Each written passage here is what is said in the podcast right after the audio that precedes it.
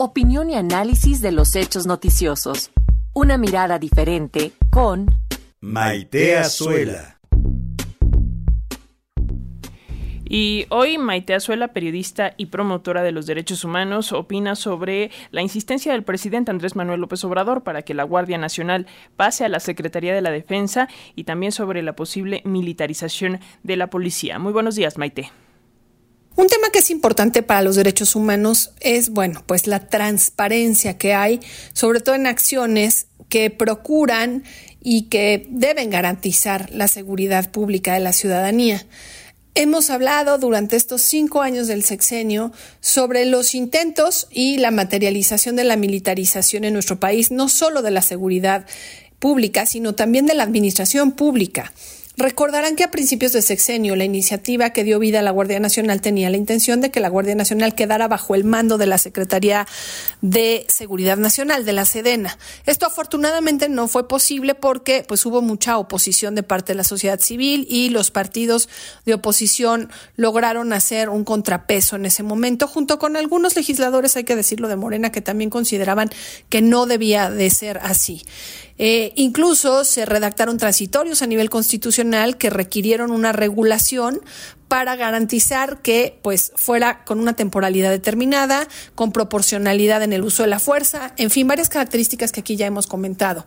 Sin embargo, hoy tengo la triste noticia de anunciarles que el presidente Andrés Manuel López Obrador volverá a presentar o ya presentó más bien una iniciativa para transferir la Guardia Nacional a la Secretaría de la Defensa.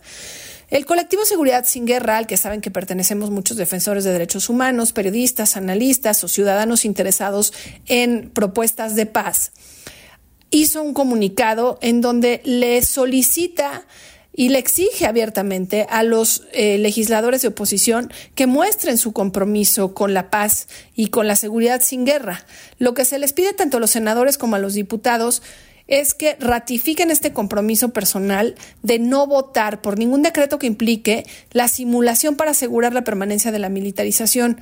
Como les decía, y así lo dice el comunicado, este, eh, pues esta iniciativa se está presentando con un camuflaje, o sea, le ponen un nombre que en realidad simula que lo que se busca es que más del 80% de los integrantes de la Guardia Nacional tengan acceso a sus derechos a través de una interpretación que dice que pues se les va a asegurar tanto las prerrogativas como los ascensos militares y se les va a reconocer la antigüedad como personal militar.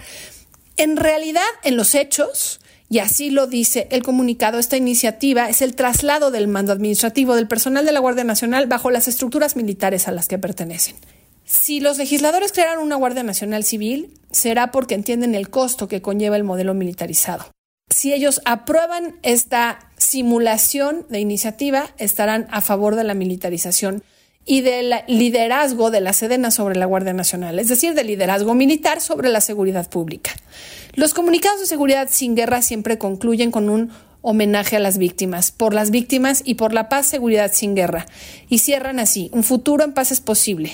Senadores, legisladores, digan no a la Guardia Militar y sí a la vía civil. Agradecemos a Maite Azuela por su comentario por esta radiocolumna Derechos Humanos en Resonancia.